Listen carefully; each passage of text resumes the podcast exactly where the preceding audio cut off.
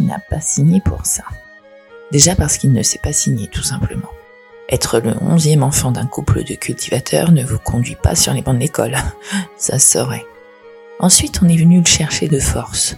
Louis XIV a créé en son temps la milice royale, et le soi-disant bien-aimé Louis XV poursuit les traces de son célèbre bisaïeul. Soi-disant bien-aimé, car la lune de miel est passablement consommée.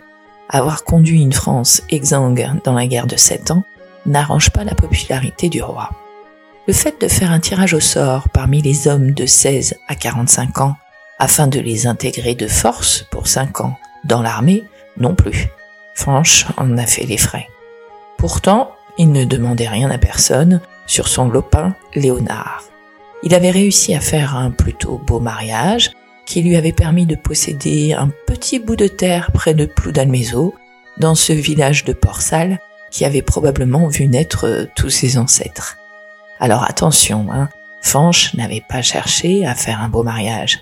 Il s'est juste avéré que cette jolie Mimi qui lui avait volé son cœur et pris le sien était d'une famille non pas aisée, mais réduite, et que le père Quintel, après avoir refusé que sa fille Mimi se marie avec Fanche, avait cédé en fournissant à sa cadette un bout de terre qui ne manquerait pas à son fils aîné. Il n'avait en effet rien de bien reluisant, ce lopin en bout de terre battu par les vents. Mais quand on a 20 ans et qu'une embellie se présente, on la prend comme le plus beau des cadeaux. Alors qu'en moins de trois mois après ce charmant mariage, il lui avait fallu dire au revoir à Mimi et sa terre, Fanche avait eu le cœur gros. Il était parti en colère, avec de maigres affaires, seulement soulagé de savoir que sa femme réintégrerait sa famille originelle au cours de sa trop longue absence. Mimi. Quand Fange s'allonge en fin de journée, c'est vers elle que toutes ses pensées se tournent, elle qui n'est pas si loin, et pourtant. Fanche a en effet intégré la marine nationale et n'est pas allé plus loin que Brest pour l'instant. Ce ne sont même pas 30 kilomètres qui séparent les tourtereaux, mais également 4 ans, 11 mois et 12 jours à présent. Le roulis le berce, soit, mais les pas des rats, les ronflements des hommes et la peur l'empêchent de trouver le sommeil. Alors il pense à Mimi, à cette belle vie qu'ils se construiront un jour, à ses enfants qu'ils finiront bien par avoir. Au matin, alors que l'insomnie le laisse groggy, il faut pourtant se lever. Aujourd'hui sera a priori un grand jour. Depuis une semaine, la préparation du Thésée, vaisseau de 74 canons de Sa Royale Majesté, s'intensifie. Et il ne faut pas être fin psychologue pour sentir l'excitation des chefs qui ruissellent jusqu'aux miliciens comme lui. On ne leur a rien dit, mais ils se doutent que cette guerre de sept ans, comme on l'appellera plus tard, va se jouer à présent sur la mer. En un sens, Fange doit s'avouer qu'il est content de participer à cette guerre contre la Prusse et surtout ses fichus anglais. Il ne saurait situer l'Autriche sur une carte, d'autant qu'il ne sait pas non plus lire, mais les savoir aux côtés de la France est une consolation. On lui a d'ailleurs dit que les Pays-Bas autrichiens sont également une terre de mer, et c'est un élément qui a toujours relié les hommes. Vivre près d'elle ou de l'océan vous offre une fraternité particulière.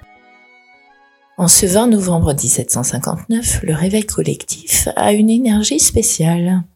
Le mot qu'on va enfin lever l'ancre fait le tour du vaisseau alors que les hommes s'habillent hâtivement. Chacun des miliciens porte ses propres vêtements. Mais ils ont tous en commun ce maillot de corps en jersey qui leur est imposé.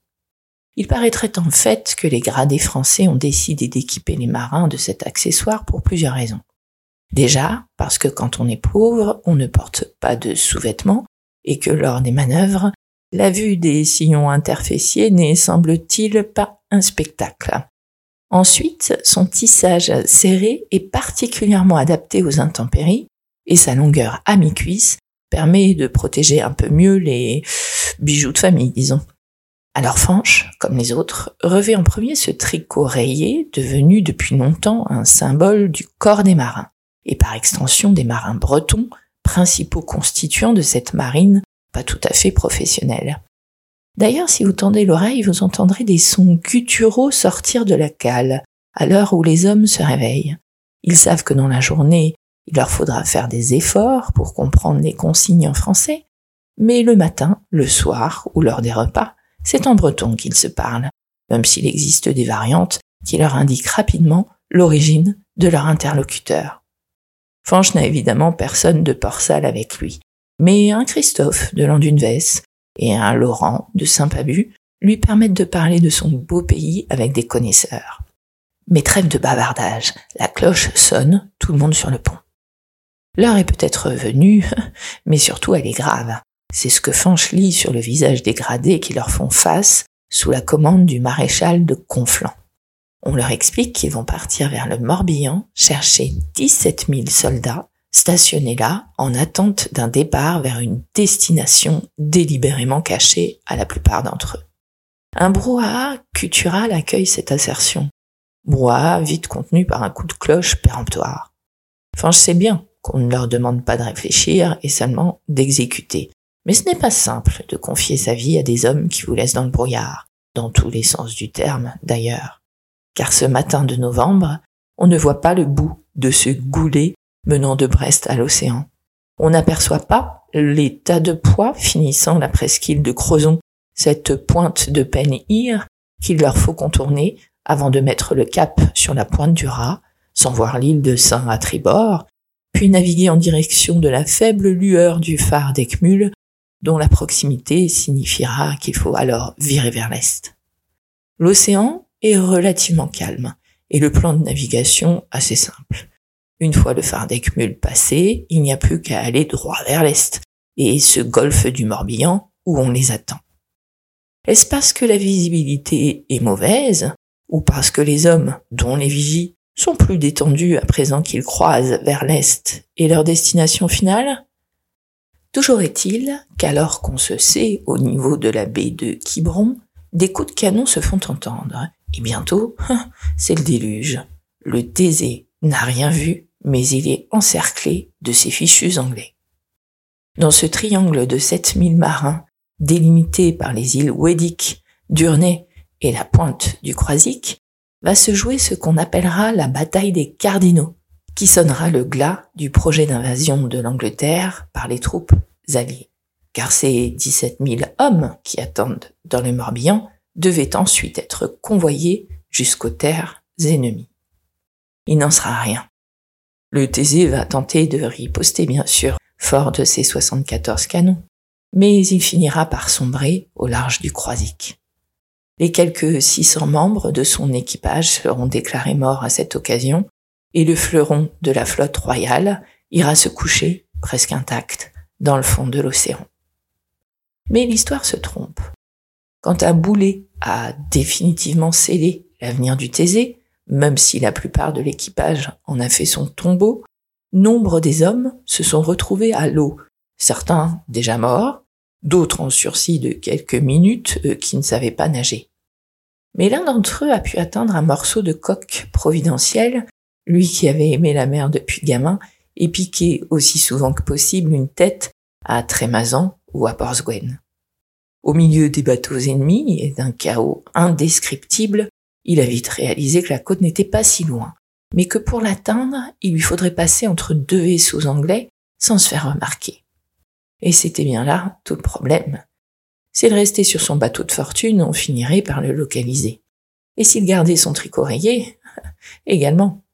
Alors avec toute l'énergie du monde, alors que les navires anglais lui tournent le dos et ne lui accordent donc alors aucune attention, il utilise son bout de bois pour rester à la surface, le temps de retirer ce tricot trop voyant. Il sait bien que c'est l'une des façons de chercher un homme à la mer. Même si les rayures bleues paraissent un camouflage, les blanches attirent l'œil de ceux qui cherchent. Alors il tire, il se contorsionne, utilise même ses dents pour s'extraire de ce maillot de jersey. L'eau est glacée, et l'air également. Mais il ne sent rien d'autre que son cœur qui bat plus vite, d'envisager une possibilité de s'en sortir. Une fois enfin torse nu, il reprend quelques secondes sa respiration parmi les résidus de poudre et l'air iodé, mais n'entend rien du chaos qui l'entoure. Toute son attention se concentre sur cette petite avancée rocheuse qui lui fait face entre ces deux vaisseaux anglais à l'arrêt. Alors, alors qu'il prend son courage à deux mains, il a une hallucination. Là-bas, sur le promontoire tant désiré, se dresse Mimi et son visage d'ange. Et rien ne pourra à présent l'empêcher de l'atteindre. Il nage. Il fait le mort, le temps de récupérer un peu d'énergie. Il nage. Il fait le mort, le temps de passer sous les yeux des Anglais.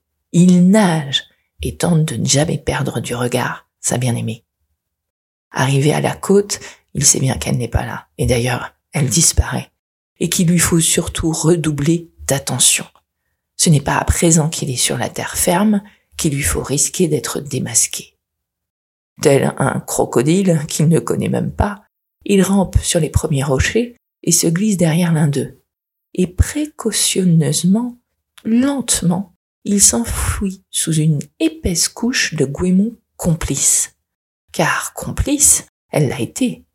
Comment imaginer qu'il ait pu survivre après de huit heures de cette faction presque nue, mouillée et transie sans sa couverture d'algues? Car il a tenu. Il sait que s'il attend la nuit, il est probablement sauvé. Alors c'est ce qu'il fait. La suite est beaucoup plus simple. Bien sûr, le vieux Nicolas a d'abord cherché du regard un couteau quand un homme hirsute s'est brusquement introduit dans sa ferme à la nuit tombée. Mais ce même homme l'a immédiatement rassuré dans cette langue de ses ancêtres, teintée pour sa part de nord. Cela ne les a pas empêchés de se comprendre, et le vieux Nicolas de donner immédiatement des ordres à sa femme et à ses filles, entre raviver le feu, réchauffer la soupe, couper un morceau de pain et préparer un tas de fourrage dans la grange. Le lendemain, Fanche, car c'était bien évidemment lui, avait les larmes aux yeux en prenant congé de ses sauveurs et sauveuses. Il a alors marché vers le nord-ouest, son nord-ouest, montant parfois dans une carriole, demandant son chemin à des locaux toujours prêts à l'aider, quémandant un morceau à manger qu'on lui accordait volontiers. Au cours de cette marche de 54 heures, il a plus voyagé que dans sa vie entière, découvrant des paysages, des coutumes, un pays qu'il ne connaissait pas, lui pour qui le Léon était tout. Et en arrivant à Landerneau, alors qu'il était déjà un peu chez lui, après cinq jours de marche intense, il a alors accéléré son pas. Saint-Divy, Plabennec, Quatméal, Bourblanc, Plouguin, Ploudalmézeau et enfin Port-Salle. De la butte qui surplombe le port, il a embrassé le paysage, la vue brouillée, c'est en courant qu'il a rejoint la maison de ses beaux-parents. Étonnamment, Mimi semblait l'attendre sur le pas de la porte. Et parce que l'armée royale le croyait mort, ils ne sont plus jamais quittés, mourant à dix jours d'intervalle, près de 45 ans plus tard. Bonjour mes punaises. J'espère que cette escapade bretonne vous aura fait plaisir. Elle m'a permis de vous présenter en contexte l'objet de cet épisode, qui est la marinière. Car même si cette véritable bataille des cardinaux est romancée et qu'il n'existe à ma connaissance pas de fanche et de mimi tel que décrit, le maillot de corps en question est pour sa part réel. Comme son nom l'indiquait forcément, la marinière trouve donc ses origines dans le monde maritime. Au XVIIe siècle, les marins bretons portaient un tricot rayé, nom original de la marinière, sous leur vareuse qui était une blouse de coton très épaisse et robuste. Il s'agit en fait d'un sous-vêtement en jersey porté pour la chaleur, en contact direct avec la peau. Populaire parmi les simples marins, le tricot rayé a rapidement rejoint les rangs de la marine française et est devenu un élément clé en raison des conditions décrites. Les simples marins n'avaient pas véritablement d'uniforme et ne portaient en effet pas de sous-vêtements. On a considéré qu'il était donc mieux pour tout le monde de les affubler de ce tricot rayé qui servait donc à l'origine de sous-vêtements. La marine russe adopte la marinière au XIXe siècle. On ne parle plus alors de sous-vêtements, mais d'une marinière telle qu'on l'entend aujourd'hui. Il s'agit ni plus ni moins d'un soupule, ou plutôt une sous-vareuse. L'idée est que cet habit de jersey est particulièrement chaud et que la technique de tricot permet d'éviter les coutures. Cette marinière, à encolure évasée, a des manches relativement longues, mais qui ne doivent pas dépasser celles de la vareuse. On l'oublie souvent, mais manœuvrer un bateau implique une activité physique intense qui peut s'avérer dangereuse, en particulier si une manche coince quelque part ou que vous vous retrouvez avec votre col qui vous gêne, par exemple. La Telniachka, la marinière russe, est devenue emblématique de l'uniforme de la marine, des troupes aéroportées et de l'infanterie navale russe, puis soviétique, bien sûr. Cette marinière est un symbole de grande fierté militaire pour ceux qui la portent. Elle est devenue progressivement un symbole plus large de la masculinité et de la confiance en soi. La tradition des troupes terrestres russes portant un uniforme naval vient des marins de la marine soviétique qui ont combattu ensuite sur le terrain durant la Seconde Guerre mondiale. Une tradition illustrée par le célèbre tireur d'élite Vassili Zaitsev, qui s'était porté volontaire pour l'armée, mais qui avait refusé de renoncer à sa Telniachka de la marine en raison de la fierté qu'elle suscitait. Après les soviétiques, les britanniques ont également adopté la marinière, qu'ils appellent Britain Shirt d'ailleurs. En effet, les Britanniques connaissaient depuis longtemps ces rayures portées par les marins bretons, marins bretons qui étaient majoritaires dans la marine française. En effet, la marine était souvent la solution la plus simple pour les Bretons d'échapper à la misère, et les bateaux français raisonnaient bien de leur parler guttural, mais néanmoins charmant. Et c'est donc ainsi qu'ils ont été associés à ces rayures particulières.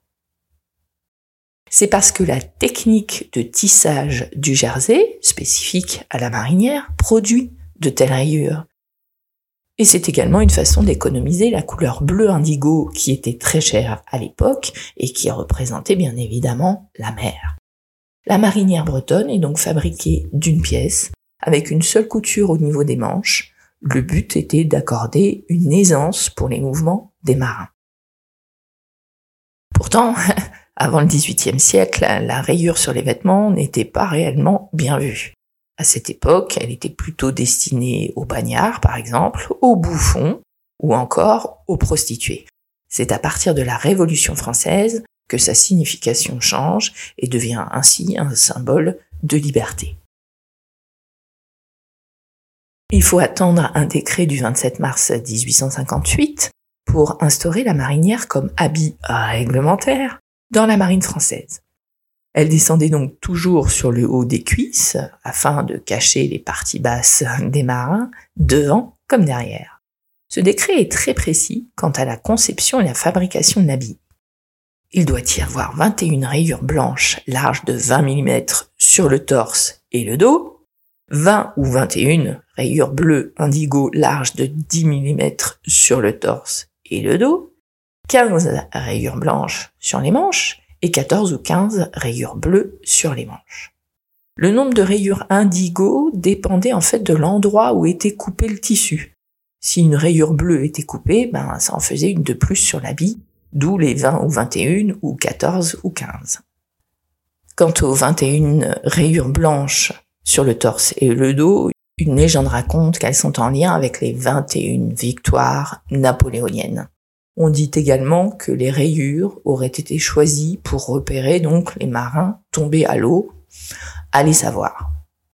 À ne pas confondre la marinière en jersey et le pull marin à rayures. Le pull marin est une tradition locale qui date du XVIIIe siècle.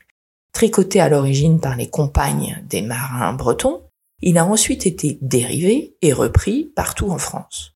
Au départ, il s'agit d'un habit de travail, essentiel et utile. Il permet aux marins, de par sa maille extrêmement serrée, de résister au vent, à la pluie et aux tempêtes qu'ils pouvaient subir en pleine mer. En laine vierge ou en laine mérinos, le pull marin a évolué et il est devenu un habit de mode, mais il est toujours aussi qualitatif normalement.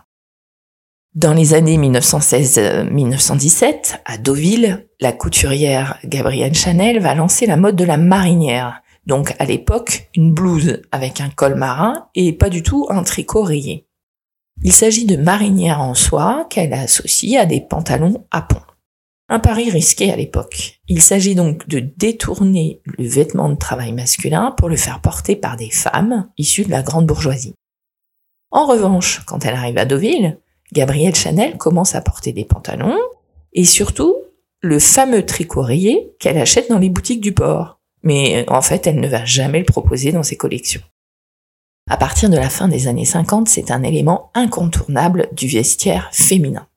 Lors de la décennie suivante, après que Jean Seberg apparaît à l'écran dans À bout de souffle, vêtue d'une marinière, puis Brigitte Bardot dans Le mépris, c'est Yves Saint Laurent, dès ses premières collections, qui introduit la marinière, de façon détournée, dans la haute couture, en particulier en 1966, dans sa collection Matelot. Celle-ci propose par exemple des robes en sequin avec des rayures. Karl Lagerfeld, respectant l'héritage de la maison Chanel, revisitera lui aussi régulièrement la marinière dans ses défilés, particulièrement pour les collections annuelles de prêt-à-porter estivales intitulées Croisière. En 1978, Jean-Paul Gaultier introduit dans sa collection durant son premier défilé une marinière et la reprend lors de sa collection Boy Toy en 1983. Il habille d'ailleurs Yvette Horner d'une marinière, il pose lui-même pour Pierre et Gilles avec ce vêtement, il l'utilise pour le design des flacons de sa ligne de parfum pour hommes, le mâle. Il ne la quittera plus. Mais c'est également le cas de Jean Cocteau, de Pablo Picasso, du Mime Marceau, de Serge Gainsbourg et même de Charlotte dans L'Effronté, de James Dean avec son pull marin, et même Dou et Charlie en version rouge. Dans les années 2000, Kenzo commercialise lui aussi des marinières avec des poids. Sonia Riquel, qui elle est jusqu'alors abonnée aux rayures multicolores, le plus souvent sur fond noir, revient vers le basique de la marinière aux couleurs blanche et bleue. Le 19 octobre 2012, vous n'avez pas oublié qu'Arnaud Montebourg, alors ministre du redressement productif, apparaît en marinière Armor Luxe sur la couverture du Parisien Magazine. Cette une, qui illustre un dossier de 10 pages sur le Made in France, aura un retentissement important dans les médias et dans la société française. C'est à la demande de la rédaction du magazine que le ministre a accepté de porter cette marinière mais aussi une montre et un appareil d'électroménager fait en France. Mais c'est alors la marinière que le public et les médias retiendront, assimilant désormais ce vêtement au combat pour le Made in France. En 2014, pour son nouveau contrat avec l'équipementier Nike, l'équipe de France de football se voit dotée comme maillot officiel pour les matchs à l'extérieur d'un maillot blanc à rayures bleu foncé inspiré de la marinière. Arnaud Montebourg critiquera d'ailleurs le fait qu'elle soit made in Thailand. Ce maillot sera peu utilisé, très commenté, très critiqué, et abandonné environ 11 mois plus tard au profit d'un maillot tout blanc. Outre les traditionnelles entreprises françaises Armor Luxe, Le Minor, Saint James ou l'historique Orcival, produisant toujours en France depuis sa création en 1939 et qui fournit la Marine nationale, les marques Petit Bateau et Madmizen exploitent la marinière, l'utilisant depuis des années sous de nombreuses formes et déclinaisons. L'une des clés du succès de la marinière, elle est devenue totalement neutre du point de vue du genre. Aujourd'hui déclinée dans toutes les couleurs et toutes les formes, elle a probablement encore de longs jours devant elle et se croisera toujours sur le port de Port-Salle. À bientôt mes punaises prochain épisode. Mais c'est quoi l'histoire du Coca-Cola, punaise